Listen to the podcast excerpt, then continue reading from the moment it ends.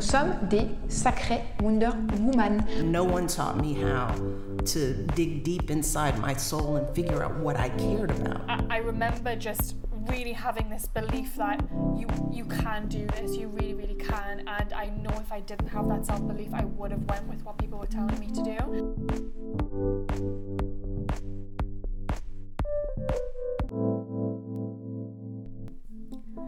Hello, bienvenue dans un nouvel épisode de Let Women Talk About Entrepreneurship, le podcast qui partage mes discussions avec des jeunes femmes entrepreneurs afin de t'inspirer et de te donner les outils pour te lancer dans tes propres projets.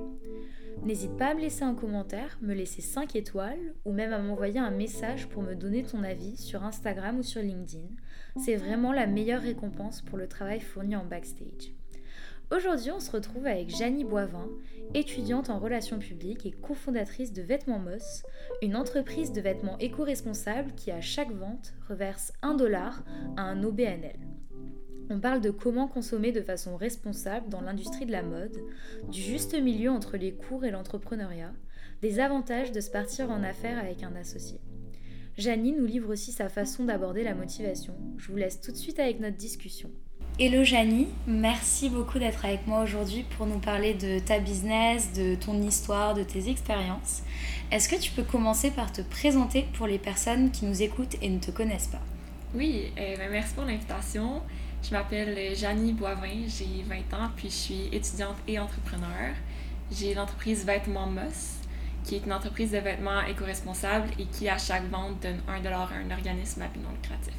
Ok, alors une question que j'aime beaucoup poser à tout le monde, c'est euh, avec un peu de recul aujourd'hui, est-ce que tu penses que tu es né entrepreneur et tu as toujours été prédestiné à devenir entrepreneur? Ou est-ce que tu penses plutôt que c'est plein de petites expériences, de moments clés dans ta vie qui t'ont poussé à entreprendre et créer ta marque de vêtements? Je pense que c'est plein de petits moments clés euh, quand j'étais très jeune, j'aimais vraiment pas m'asseoir pour faire quelque chose pendant longtemps. Mhm. J'étais un peu euh, hyperactive, puis après ça a complètement changé. Mon père était entrepreneur, donc moi et mon frère, on a vraiment baigné là-dedans. Comme on, arrivait après l'école dans la boutique, puis il nous disait Ah, euh, venez, on va vous montrer comment faire des, de l'approvisionnement, comment on va faire pour vendre. Et, ça a été ma première, mon premier emploi aussi. Et, euh, donc, moi, super gênée, qui voulait vraiment pas parler aux gens, qui devait leur expliquer 60 euh, produits différents pour leur vendre. Donc, ça a été vraiment comme plein de petites expériences comme ça qui ont fait que, un, je me suis assise pour travailler. Ensuite, j'ai, je me suis déjeunée. Et puis après, je me suis fait assez confiance pour justement faire ce que je voulais. Ok, alors euh, Vêtements Moss, c'est une marque responsable, c'est une communauté en fait responsable que tu as vraiment créée. Est-ce qu'il y a eu un déclic dans ta vie où tu as commencé à te rendre compte de cette problématique environnementale? Il y a eu pas mal un déclic. Euh, c'est sûr que j'étais le genre d'enfant qui disait à mes parents de recycler, puis ah non, ça, ça va pas dans le recyclage. des choses comme ça qui sont vraiment de base. Puis souvent, c'est là que ça commence. Euh, mais c'est une de mes enseignantes qui est en secondaire 4, je crois.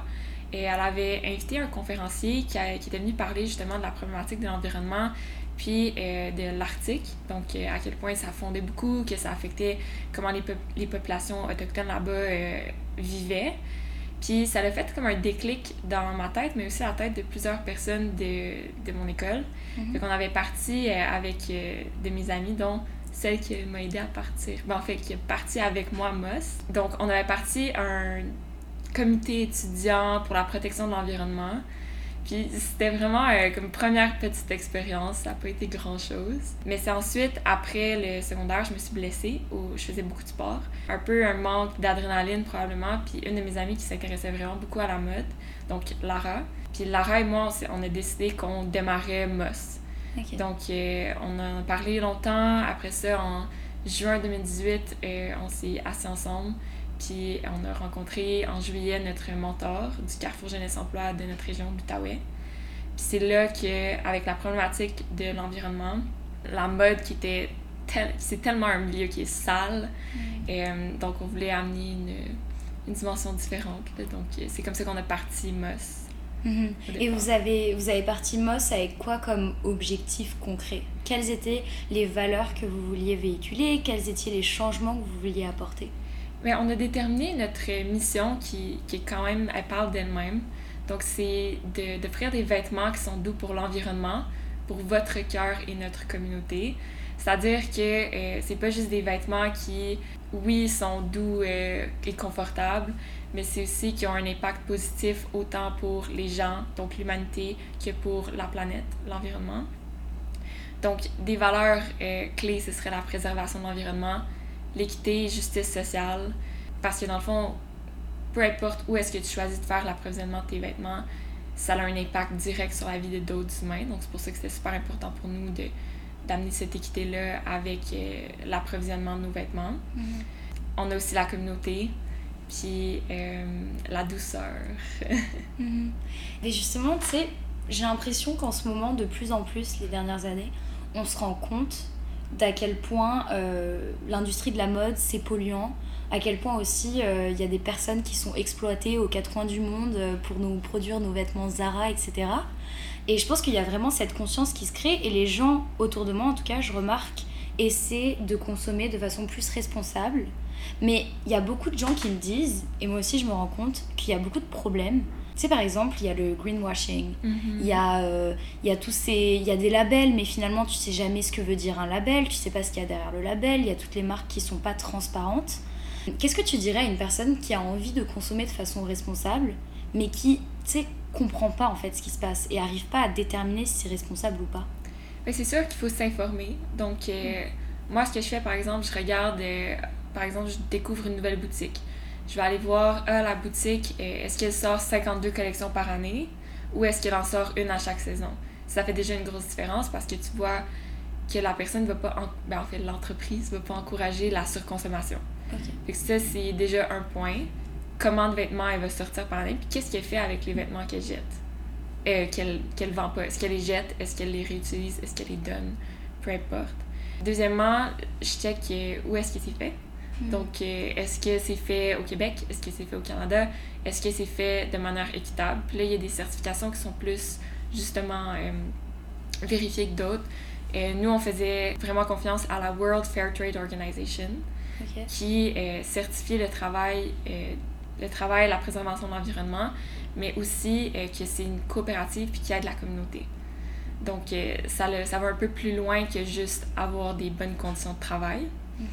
Euh, puis le tissu, le matériel dans lequel c'est fait. Euh, tout ce qui est euh, fait à base de plastique, comme du polyester, c'est pas la meilleure chose à laquelle, euh, avec laquelle se vêtir parce que ça va faire des microplastiques. C'est pour ça qu'il y a du polyester recyclé. Mais encore là, il y a d'autres fibres qui peuvent être un peu meilleures. Ou il y a du coton, tu sais, il y a des, des pour et des contre d'un peu tout. Donc, coton qui va prendre quand même beaucoup d'eau, mais qu'on peut l'avoir bio, donc il n'y a pas de pesticides. En ce moment, moi, je travaille pour euh, aller vers le chanvre, donc qui n'a pas besoin, dans le fond, de, de pesticides pour grandir, puis un peu moins d'eau. Donc, c'est euh, ce qui va bien en ce moment là, pour euh, le type de vêtements qu'on veut aller vers, vers lequel on veut aller. Mais c'est vraiment cela de regarder d'où ça vient, combien de collections, c'est quoi les pratiques de l'entreprise. Est-ce que l'entreprise va, va promouvoir des vêtements verts, mais va pas bien traiter ses employés, euh, que ce soit au Canada, aux États-Unis ou que ce soit en Inde, en Chine, euh, au Bangladesh. Donc, un peu peu importe euh, toutes les actions de l'entreprise. Mais comment est-ce que on trouve ces informations? Parce que j'imagine qu'il y a beaucoup de marques qui ont des pratiques pas du tout responsables, mais qui le cachent complètement derrière euh, du Mhm. marketing un peu vert, etc. Comment est-ce que tu vérifies la façon dont, fait- dont sont faits les vêtements? Ben, sur les étiquettes, il y a une obligation pour les entreprises d'a- d'ajouter certaines informations. Donc, euh, c'est obligatoire de mettre de où ça vient, le matériel. Donc, déjà là, on peut voir un peu de qu'est-ce qui se passe. Souvent, sur les sites web des entreprises, tu peux voir euh, le nombre de collections qui vont sortir. Il y a beaucoup d'articles qui sortent sur les grandes entreprises, les grandes chaînes, sur euh, différentes plateformes qui font justement ces recherches-là pour nous ou quoi que ce soit. Donc, qui, par exemple, le hashtag PayUp, je sais pas si tu as vu pendant le, le COVID, c'est toutes les, les entreprises qui décidaient que, oh non, nous, on n'a plus besoin des, euh, des vêtements qu'on a fait produire en tonnes et en tonnes euh, au Bangladesh, par exemple. Donc, on va pas, les, on va pas payer pour.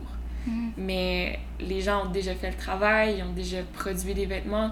Donc, c'était une revendication, dans le fond, de, de faire, de, de payer, dans le fond, à ces gens-là qui ont encore plus de misère que jamais à survivre. Donc, des mouvements comme ça, il y a une page sur Instagram qui s'appelle euh, Fashion Revolution, qui justement partage beaucoup d'informations, de, de, choses comme ça sur des grandes marques, puis va justement les mettre de l'avant les, les, marques qui sont pas transparentes. Mm. Donc, c'est sûr que c'est pas facile tout le temps de savoir, mais les grandes marques, tu peux pas. Euh, peuvent pas le cacher tellement longtemps. Donc. Euh... Ouais, c'est vrai qu'il y a souvent des petites infos qui sortent et -hmm. ça fait boum. Justement, vous, avec euh, Vêtements Moss, vous avez créé une réelle communauté. J'ai vu que sur votre site web, vous aviez comme une page blog où les gens pouvaient contribuer et écrire ouais. des articles justement qui éclairaient sur plein de problématiques environnementales. Comment ça se passe ça? Ça a été une, un peu une campagne qu'on a vraiment lancée euh, cet été. Puis euh, en fait, je demandais à des gens de la communauté, euh, soit que je connaissais ou que j'avais entendu parler de leur organisme, leur euh, organisme non lucratif. Puis je leur demandais ah, est-ce que ça te tenterait d'écrire sur un sujet qui tient à cœur, par exemple? Puis je donnais un, petit exemple. Fait qu'on a des rédacteurs que c'est des étudiants qui sont super engagés, comme il y Marie-Clarisse euh, Berger qui, elle, a écrit sur le racisme environnemental, puis qui a mis, dans le fond, beaucoup de sources pour s'informer. Noémie Albert qui a écrit sur euh, le véganisme. Donc vraiment, avec plein de douceur, pourquoi elle est devenue végétarienne, qui était une, une, une raison qui est vraiment pas euh, commune dans, dans, ce que les gens vont dire habituellement. Elle, c'est vraiment pour l'argent, parce que ça coûtait moins cher. Okay. Et ensuite, de transiger vers le vegan, ça, ça a été plusieurs problématiques. Puis elle explique comment euh, une personne... Pourquoi c'est difficile de faire un aussi gros changement de comportement. Donc, c'est quoi les étapes, en fait, qu'une personne va, va, passer à travers pour, euh, pour faire un changement aussi gros que son alimentation. Mm -hmm. Fait que c'est plein de gens comme ça de la communauté qui ont décidé de prêter leur plume et euh, d'écrire pour Moss. Puis ça fait. Un, c'est vraiment bien parce que c'est ça la mission de Moss, c'est d'éduquer aussi là, sur c'est quoi l'environnement c'est quoi les pratiques saines. Mm. Et, mais ça permet aussi aux gens de s'approprier la marque parce que c'est clairement pas juste moi, Moss. C'est vraiment un, un truc qui est commun, communautaire justement. Puis c'est comme ça aussi que la marque va pouvoir grandir puis qu'on va pouvoir offrir plus de, vêtements à différentes personnes, puis donner plus aux OBNL qu'on soutient. Pour la pérennité de l'entreprise, c'est sûr que ça peut pas juste être moi, puis c'est le fun que les gens embarquent. Ouais, ouais, c'est sûr. Ça lui donne beaucoup plus de visibilité. Tu sais, je regardais, il y a une entrepreneure française, je pense pas que tu la connais, mais euh, elle, a, elle a lancé une marque de lingerie euh, inclusive, mais aussi éco-responsable. Et en gros, elle a documenté tout son parcours et elle expliquait à quel point, en tant que petite nouvelle marque, c'était difficile de signer des contrats avec euh, des usines ou des, des producteurs, des fournisseurs, mmh. parce qu'ils ne voulaient pas produire pour une petite marque, mais aussi à quel point c'était difficile de trouver des matériaux responsables et écologiques à un moindre coût pour avoir des coûts de production pas très hauts, pour pouvoir les, les vendre pas très cher, etc. Comment est-ce que pour vous, avec Vêtements Moss, ça s'est passé? Est-ce que ça a été difficile en fait de lancer la marque? En fait, euh, on pouvait pas avoir des très petites quantités en faisant faire au Québec. C'est pour ça que euh, ça avait beaucoup ralenti au début parce qu'on trouvait ça, un, horrible qu'on qu aille vers des, des marques qui n'étaient pas éco-responsables. Donc, on faisait vraiment beaucoup de recherches. Puis, en faisant affaire au Québec, on n'avait pas trouvé des, des, fournisseurs qui nous permettaient de vendre en petite quantité quelque chose qui n'allait pas coûter 50$ euh, comme un t-shirt. Mm. Euh, fait qu'on a attendu, on suivait des marques, euh, en fait, on suivait la World Fair Trade Organization sur les réseaux sociaux, puis on a vu justement leur rapport annuel. Puis il y a une entreprise qui s'appelle FreeSet qui avait eu A, donc une des meilleures notes euh, qui est donnée, évidemment. Puis euh, on avait fait des recherches, puis on a trouvé une, autre entreprise à BC qui aidait avec euh, l'approvisionnement international. On a réussi à faire affaire justement avec FreeSet. Fait qu'on pouvait avoir des plus petites quantités à un prix quand même raisonnable. Puis on savait que tout était bien fait. On avait des photos souvent des, des gens dans, dans les usines en fait qui travaillaient, qui nous montraient les vêtements qu'ils faisaient pour nous et tout. Donc on était super satisfait avec eux. Avec le COVID et l'approvisionnement au Québec, ça est devenu un peu obligatoire parce que, un, je ne pouvais plus m'approvisionner là-bas pour une excellente raison parce qu'ils ont décidé de fermer l'usine pour euh, aider la communauté. Ils ont offert 200 repas, euh, ils ont fait des masques pour la communauté, donc c'est tellement une belle entreprise. Mais pour aussi des soucis environnementaux, Moss voulait aussi changer sa production, venir au Québec euh, pour réduire l'empreinte écologique. Puis, euh, il y a une entreprise euh, qu'on a trouvée qui s'appelle Alterna, qui peut produire en fait nos vêtements parce que un, Moss a des plus grandes quantités maintenant de commandes et j'ai réussi à allier d'autres petites entreprises qui ont commandé avec Moss. Donc, eux, ça leur permettait d'avoir des vêtements qui étaient éco-responsables à un prix qui n'était pas faramineux aussi. Donc, en se mettant justement sous ma commande, on a tout pu commander ensemble. Mhm. Fait que c'est comme ça un peu que ça s'est fait. Mais là, je travaille sur des vêtements qui sont uniques. Donc, c'est l'approvisionnement de A à Z. Donc là, je suis en train de... Je suis en processus pour avoir le, le chanvre. Mais j'ai une couturière, une patroniste qui sont euh, dans le coin de Montréal. Mhm. Donc ça, ça permet aussi de, d'assurer un- une certaine production qui est super bien, puis qui, qui est faite ici par des gens que je connais, que, que je sais qui travaillent super bien, puis qui vont faire super attention pour ça. C'est sûr que là, les coûts de production vont augmenter, mais vu que c'est des pièces qui valent un peu plus sur le marché, ça, ça permet aussi d'offrir des vêtements qui sont de super bonne qualité, éco-responsables, puis que les gens sont prêts à acheter à ce prix-là. Mhm. Est-ce que, euh, est-ce qu'en lançant l'entreprise, tu t'es sentie soutenue? Parce que bah, j'imagine que c'était quand même un très bon timing, parce qu'en ce moment, on est de plus en plus euh, réticent à acheter dans la fast fashion et tout.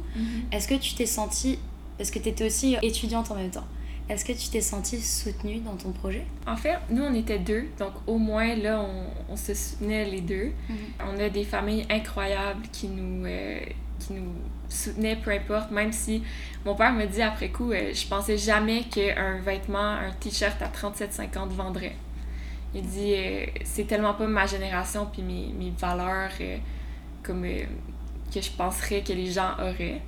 Donc, pour ce côté-là, on avait quand même un super bon support de la famille. Puis on est allé chercher un accompagnement du Carrefour Jeunesse Emploi de notre région. Donc, on avait une mentor qui nous accompagnait à toutes les étapes de l'entreprise. On la voyait à chaque deux semaines, puis on, on avançait dans le fond avec elle. Donc, là, on était super bien encadrés. Aussi, étant étudiant, oui, c'était super difficile, mais de- d'aligner les deux au début surtout. Mais moi, j'étais dans un programme de gestion de commerce. Mhm. Donc, mes profs étaient tellement contents de voir que les étudiants partaient en affaires pendant les cours. Donc, ils me permettaient d'ajuster certains examens, par exemple, ou certaines, euh, certains cours pour me redonner la matière quand, par exemple, on avait des concours de pitch ou des choses comme ça. Donc, ça, c'était super le fun. Avec le club entrepreneur aussi, donc au cégep, on avait une, Mhm. associ- une association étudiante euh, qui fait partie d'un grand réseau d'entrepreneurs au Québec. Donc, l'Association des clubs entrepreneurs du Québec, duquel j'ai fait partie au cégep et maintenant encore à l'université, il aide tellement les jeunes entrepreneurs étudiants. Mhm. Donc, que ce soit par des concours de pitch, par des formations euh, ou seulement par du support, c'est vraiment une super belle organisation. Puis la reconnaissance aussi. Euh, comme à chaque année, ils ont 12 entrepreneurs du mois qui, ont, qui sont en liste pour gagner euh, des bourses. Il y a des concours de pitch à chaque année. Donc euh, là, je suis demi-finaliste. Donc dans les prochaines Ouh, semaines. félicitations! Prochaines semaines, on va voir comment ça va aller. Mais ça permet, un, de se pratiquer euh, à faire des pitchs, mais aussi à pouvoir gagner des, des bourses pour soutenir justement l'entreprise parce que on n'a pas le, le qu'un entrepreneur aurait euh, adulte euh, d'avoir ramassé un peu d'argent pour le mettre dedans. Euh, c'est aussi une raison pourquoi on avait fait de l'autofinancement. Donc, chaque collection est, est pré-vendue, donc il y a une pré-vente Mhm. qui permet dans le fond de gérer ce cash flow-là parce que c'est beaucoup d'argent qu'il faut mettre d'un coup. Donc, c'est aussi ça là, en mode qui est un peu plus difficile là, au début. Là. Et euh, est-ce que votre première collection, ça avait aussi été de la prévente? Ouais. Ok. Parce que la prévente, faut quand même aller chercher des gens qui vont être intéressés par un produit qui a jamais encore été commercialisé. Donc, ils- Mhm. enfin, ils n'ont pas le gage de qualité, ils peuvent pas vraiment savoir ce que ça va donner. Comment est-ce que vous avez réussi à vous financer de cette façon? Et en fait, on avait des, des vêtements, des, comme des t-shirts blancs, Ok. seulement blancs et, euh, et bleus. Puis il n'y avait aucun design dessus. Et euh, puis on avait des images de, comment, en PDF, là, de ce l'air les vêtements. Avec le Carrefour Jeunesse Emploi, on avait réussi à faire comme des petits pop-up, des choses comme ça. On avait beaucoup vendu à notre famille, nos amis, des gens qu'on connaissait. Euh, on avait eu un kiosque au cégep. Donc, plein de petites choses comme ça. Puis on est allé au marché de Noël de Impact Hub à Ottawa, euh, qui est un marché de Noël pour les, les cadeaux qui font du bien. On avait nos petits t-shirts, pas grand-chose, on s'attendait, on s'attendait à rien. Puis on a réussi à vendre trois chandails à des inconnus. Mhm. Ça avait comme fait notre journée parce que, tu sais, c'est facile de vendre à sa famille qui dit ah je vais t'encourager ou à des amis qui disent ah ouais j'ai hâte de voir là ça va être quoi? Ou qui connaissent vraiment bien les valeurs mais de parler à un inconnu complètement puis qui va dire ah ouais je vais en acheter un puis je suis prêt à attendre trois mois avant de recevoir mon chandail Mhm. déjà là tu sais, ça fait ça fait vraiment confiance puis euh, c'est comme ça aussi qu'on a commencé à vendre mais c'était vraiment à chaque nouvelle personne qu'on rencontrait c'était ah euh, on a lancé une entreprise de vêtements écologiques on a des préventes euh, voici, c'est fait en coton bio, c'est fait à tel endroit, c'est fait, euh, on- un dollar est remis à tel organisme. Choisis un chandail. Ouais, non, mais c'est vrai que quand des gens hors de ta zone euh, sociale, etc., commencent à s'intér- s'intéresser à ton projet, genre c'est un petit milestone de passer. ouais, ben cette année, euh, à peu près euh, au début, début de l'année, ça a été la première fois où Moss a fait une vente en ligne à quelqu'un qu'on n'avait aucune idée c'était qui. Pas un ami d'un ami ou quoi que ce soit. Puis c'est là que ça a commencé vraiment à être comme à l'externe de Moss. Puis honnêtement, là, c'est game changer. Là. C'est, ça fait vraiment du bien, justement, comme tu dis, parce que tu passes à une autre étape. Ouais, c'est ça, c'est ça. Mais euh, vous avez aussi un dollar par euh, article vendu qui est reversé à des OBNL. Ouais, si je exactement. Ouais, ok. Et puis cette année, vous avez réussi à reverser 500 dollars? Euh, oui, dans le fond, avec, c'était 488, juste les chandails. Euh, puis là, avec les tote bags, mais là, j'ai fait le don cette année. Mais euh, techniquement, c'est 100 pour les tote bags aussi. Là, donc, Donc euh, 588. ouais, c'est ça. Ah. Et euh, tu te sens comment à 20 ans? D'avoir un impact social comme ça? Ben, c'est sûr que à chaque comme je pourrais me dire que je pourrais faire mieux. C'est, c'est peut-être un, un complexe d'entrepreneur aussi. Mais euh, honnêtement, je pense pas qu'il y ait d'âge nécessairement.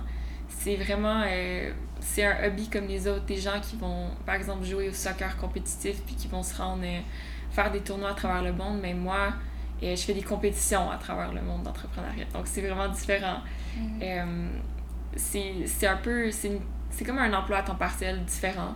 Donc c'est c'est juste une alternative aussi. On peut voir ça comme ça. Euh, on voit pas assez souvent l'entrepreneuriat comme un, un emploi une alternative d'emploi ou une perspective d'emploi. Euh, puis moi c'est comme mon emploi à temps partiel là. Donc là, tu es encore aux études. Mhm. Euh, quand tu vas finir tes études, est-ce que tu as, déjà des objectifs en tête? Est-ce que tu sais ce que tu aimerais faire? Euh, honnêtement je sais pas exactement Euh, j'étudie en relations publiques Et j'adore ça. Euh, j'adore tous les milieux, tout le- comment ça fonctionne. J'ai un emploi aussi qui est directement en relations publiques puis en communication en ce moment. Euh, puis moi, j'adore ça. Je, je mets pas mal tout mon temps, mon temps libre là-dessus. Mais honnêtement, je vais laisser le temps guider, voir comment ça va, comment ça fonctionne. Puis euh, ça va être quoi mes objectifs après. là. Je suis pas, je suis pas non plus euh, stressée, mais les deux me feraient super bien là où euh, je pourrais probablement faire les deux en même temps aussi là. Ok. Donc, tu es aux études, tu travailles à côté, et puis tu as parti ton entreprise. Comment tu gères ton temps Comment tu gères tout ça Comment tu fais pour ne pas exploser? Ben honnêtement je fais mes priorités. Euh, j'ai mon Google Calendar avec euh, tous mes rendez-vous et mes euh, meetings des choses comme ça mes cours aussi. Donc comme ça j'ai des moments placés dans mon calendrier pour savoir quand j'ai quoi à faire. Ensuite c'est je me planifie des pauses de procrastination. Ok. Donc, santé mentale, super important. Donc, je me garde des pauses où est-ce que je ne touche à rien. Puis, euh, je suis juste. Je fais juste me divertir, puis euh, passer du temps avec des amis ou quoi que ce soit. Euh, ou la famille. Oui. Et à part ça, ben, c'est vraiment des to-do list. Puis, honnêtement, je sais pas trop comment je fais, mais je le fais, fait que ça fonctionne. Ouais, mais je pense qu'il y a des personnes qui sont plus naturellement habilitées à faire ce genre de choses, à être vraiment organisées et tout. Puis euh, quand on est vraiment passionné par un sujet, euh, c'est facile de, de créer du temps pour. Exact. Puis aussi, quand j'ai moins de choses à faire, on dirait que je suis moins productive. Mhm. Donc, je fais moins. Ouais. Donc là, plus que j'ai de choses, on dirait que ça se place juste plus facilement. Ouais. Donc, peut-être quelque chose comme ça aussi. Peut-être aussi que ça te motive en fait de faire des choses, et ça te motive à en faire encore plus. Ouais. tu sais, c'est un petit cercle vertueux. Mais euh, pour vrai, c'est vraiment super, super motivant de voir une personne de 20 ans, genre en face de moi, euh, qui fait autant de choses, qui est autant passionnée, qui a créé sa marque, qui va avoir un impact. Enfin, c'est vraiment cool. Hein. Ben, merci. Mais de rien, ça fait plaisir. Là, ce serait quoi euh, les objectifs pour vêtements Moss? C'est sûr que là, la production euh, au Québec, donc des vêtements uniques Moss, c'est pas mal la priorité en ce moment. Mhm. Euh, donc, ça va être de sortir tranquillement des nouvelles pièces jusqu'à avoir un, je pense, un 3-4 morceaux, l'objectif pour l'été prochain. Ok. Donc, euh, une fois que ça, ça s'emboîte, ça va bien. C'est euh, vraiment de commencer faire les échantillons, puis de, de, de réessayer. euh, puis ensuite, ça va être juste de commercialiser. Donc, ça, c'est moins compliqué. C'est un peu la même routine. Mhm. Donc, c'est pas mal ça les, les objectifs concrets de produits pour Moss. Sinon, c'est sûr que de se faire connaître par le plus de monde possible pour avoir le plus bel impact possible. Au niveau des dons euh, aux OBNL, c'est sûr que le but, c'est d'en faire plus à chaque fois. Euh, comme là, on a fait, euh, je me suis associée avec une artiste de ma région, puis on a fait des, une revalorisation de mes vêtements. Donc, les vêtements invendus de la première collection, là, on a toutes fait les bains. Donc, euh, elle les a peinturés à la main, puis revendus comme des œuvres d'art, dans le fond, que tu peux porter. Puis avec ça, il y a 5 qui va aux OBNL. Donc, comme des initiatives comme ça qui permettent de, de redonner un peu plus, c'est sûr. Puis pour éviter aussi le gaspillage ou euh, les vêtements invendus, donc en repassant, euh, redonnant une deuxième vie, en fait. là. Ouais, vous faites du upcycling Exact. Ouais. Ouais. Mais euh, du coup, c'était 5 dollars pour ces pièces parce que les pièces étaient plus chères? Exactement. Vu que c'est des œuvres d'art, elle, elle mettait vraiment beaucoup de temps là-dedans. Donc, on a augmenté, en fait, le la marge, mais dans le fond, elle a mis son temps. Donc, euh, Ouais. ça permettait aussi à Moss de faire, euh, un, d'économiser, puis de... En fait, d'économiser, pas vraiment le terme, là. C'est des vêtements qui seraient pas utilisés. Donc, euh, je me suis permis aussi de prendre une plus grande cote, simplement pour encourager les gens à justement prendre l'habitude aussi de penser à upcycler, puis de, de penser qu'une pièce peut avoir une deuxième vie, puis que c'est normal de payer cher pour tes vêtements. Mhm. Et euh, c'est pas du tout une question piège, hein. mais toi, dans ta vie quotidienne, ta propre consommation, tu la qualifierais comment? Niveau vêtements, je fais très attention, mais je pourrais faire mieux, comme je vais pas souvent dans les thrift shops, Ok. euh, simplement parce que je prends pas le temps nécessairement d'aller magasiner, mais j'aime beaucoup encourager les marques locales. Par exemple, j'aimais bien Frank Oak. Là, je sais plus trop où je me positionne par rapport à cette marque-là, honnêtement, mais je cherche encore un peu, mais c'est j'essaie vraiment de choisir des marques qui sont canadiennes, québécoises, puis ensuite euh, une de l'éco-responsabilité euh, en général. Donc, c'est pas nécessairement la meilleure façon de faire, comme je pourrais thrift shop, je pourrais être bien, bien mieux. Mhm. Euh, mais je trouve que c'est une belle alternative aussi, le, le, un bel entre-deux qui permet justement de faire du thrift après. Ouais. Puis de toute façon, personne n'est parfait dans sa consommation. Mhm. Et t'as quand même toi-même lancé une marque euh, responsable. Tu fais déjà plein de choses pour aider à, à l'industrie, etc. Mhm. Donc, euh, Puis c'est sûr que je porte vraiment beaucoup mes vêtements. mhm. Donc c'est très rare que je vais acheter d'autres vêtements. Souvent c'est pas mal juste des pantalons parce que moi je fais pas de pantalons ou des manteaux ou des bottes. Mais sinon c'est comme les t-shirts, c'est pas mal juste du moss ou des trucs que j'ai depuis des années. Donc euh, Ben oui, parce que pour les personnes qui nous écoutent et qui ne peuvent pas nous voir, Janie est en train de porter un, un, un de ses propres t-shirts, qui est très beau d'ailleurs. Ouais. Et euh, bah, tu me parlais tout à l'heure d'une collab que vous avez faite. Est-ce que vous avez des collabs en ce moment prévus? Est-ce que vous allez recommencer ce genre de choses? Euh, tous les vêtements qui vont être faits avec des œuvres d'art, un peu comme les t-shirts, euh, ou un- comme un t-shirt, le design en ce moment de, du t-shirt que je porte, c'est tous des artistes locaux qui les font. Depuis que euh, Lara a quitté l'aventure, donc euh, elle est elle est se concentrer en fait à son art, et à ses, ses études en mode. Euh, Donc, on a, j'ai décidé, dans le fond, de, de choisir une différente euh, façon pour Moss. À la place de continuer à faire les vêtements à l'interne, euh, les designs à l'interne, c'est, on donne un peu la plateforme à des artistes. Donc, euh, c'est l'édition limitée, qui est une, euh, une artiste de l'Outaouais qui a fait L'astronaute. Puis, on travaille un peu sur un autre projet Mhm. dont c'est pas encore certain, donc je vais rien annoncer. C'est elle qui upcycle aussi. Et le nouvelle euh, escalade, c'est Vincent Noël, qui est un designer graphique, qui a fait le design. aussi. Oh, c'est tellement excitant, j'ai trop hâte de voir ça. Euh, mais est-ce que vous êtes à la recherche d'artistes? Parce que moi, je peux t'en conseiller. Euh, c'est sûr, on fait pas souvent des nouvelles collections parce que justement, euh, souci de fast fashion, j'en fais une à trois par année. Ok. Mais c'est sûr que là, avec le COVID aussi, tout est ralenti. Puis avec les vêtements en chambre qui sortent, qui n'auront pas d'impression. Euh, probablement que je vais ressortir quelque chose juste euh, à l'été prochain. Mais j'adore que les artistes m'écrivent ou euh, s'ils ont des prints qu'ils veulent vendre sur le site web, il y a toujours des façons qu'on s'arrange aussi. Euh, comme il y a une artiste, elle fait à la main des bijoux qui, euh, qui est sur notre site, donc Gems and Stones. Elle fait des colliers, des bracelets, euh, des porte-clés même. Mhm.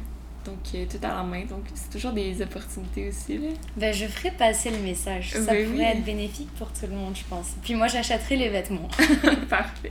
Et euh, ben, tu m'as dit que Lara, donc Oui. ton ancienne associée, avait quitté l'aventure. Mhm. Comment ça s'est passé la transition? Parce qu'au début, vous étiez deux. Et Ouais. j'imagine qu'après, tu t'es retrouvée toute seule.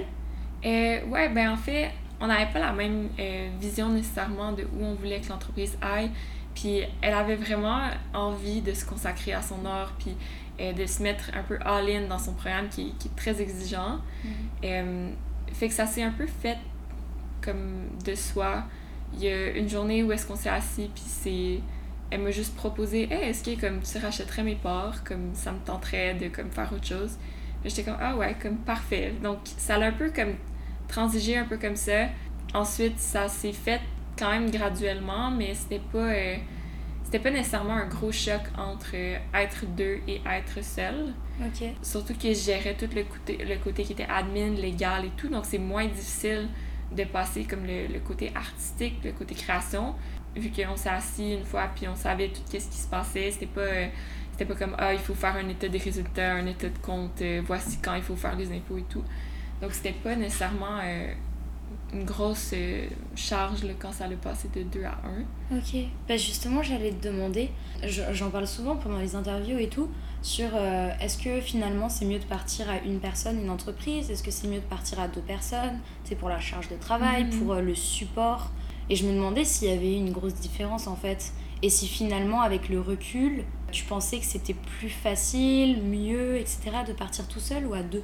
Ben, je sais, ça doit dépendre de chaque personne, mais moi j'ai adoré partir euh, l'entreprise avec Lara. Euh, on était comme sur la même longueur d'onde au début. On avait surtout les, les mêmes valeurs. Fait que ça permettait qu'on aille toujours un peu plus loin puis qu'on se challenge. Donc, ça permettait que, euh, un, on s'épaule, deux, on partage le travail puis on s'apprenne nos deux visions qui étaient complètement différentes. Moi, un background entrepreneurial, elle, un background artistique. Donc, déjà là, c'était vraiment le fun de, de clasher un peu nos deux visions. Puis en plus, on avait euh, une mentor qui nous aidait, puis nos deux parents, ils- euh, la mère de Lara qui gère un organisme non lucratif euh, artistique euh, à Ottawa, puis mon père qui est entrepreneur. Donc, les deux, on avait plein de gens qui pouvaient nous aider, mais on pouvait surtout se challenger puis aller un peu plus loin que si on avait été toute seule. Euh, c'est sûr, avant de se partir en affaires avec quelqu'un, euh, faut que tu te considères est-ce que toi, tu es capable de travailler en équipe? Si tu pas capable de travailler en équipe, ben va régler ça, puis tu te partiras en affaires après parce que tu dois travailler avec tellement de monde, puis si tu pas euh, des relations saines avec euh, que ce soit le milieu d'affaires, que ce soit tes fournisseurs, tes partenaires, tu iras pas loin. Puis ce sera pas la faute de ton idée d'affaires, ce sera pas la faute de ton marché. Ça va être la faute du fait que tu t'es pas backé puis t'avais pas le bagage nécessaire pour justement entreprendre quelque chose que t'allais garder à long terme. Ok. Et donc, tu dis que vous étiez toutes les deux là pour vous challenger mutuellement, etc. Mhm. Quels seraient tes conseils pour quelqu'un qui se part en, en business et euh, tu qui peut-être perd la motivation, a des échecs, euh, a des difficultés, etc. Qu'est-ce que tu donnerais comme conseil pour toujours rester motivé et avoir euh, le but en tête? En fait, tu peux pas rester toujours motivé. Comme ça arrive des semaines où est-ce que je suis comme pff, ça sert à quoi? Puis ensuite, c'est vraiment de se rappeler pourquoi est-ce que tu le fais. Donc euh, pourquoi est-ce que MOS existe? Ben, c'est parce qu'on veut avoir un impact positif pour la planète et pour les gens, pour éduquer un peu ces- sur le, le niveau environnemental et tout. Puis après ça, une fois que tu t'es rappelé un peu qu'est-ce que pourquoi est-ce que tu avais commencé, ben c'est sûr que tu peux pas, il y a pas comme des recettes miracles, il faut que tu apprennes à te connaître. Peut-être que tu travailles trop, c'est ça qui fait que t'es pas assez motivé. Peut-être que euh, tu as une embûche, puis tu sais pas trop où aller. Euh, je suis récemment rentrée dans le réseau euh, Mentorat, donc euh, réseau M.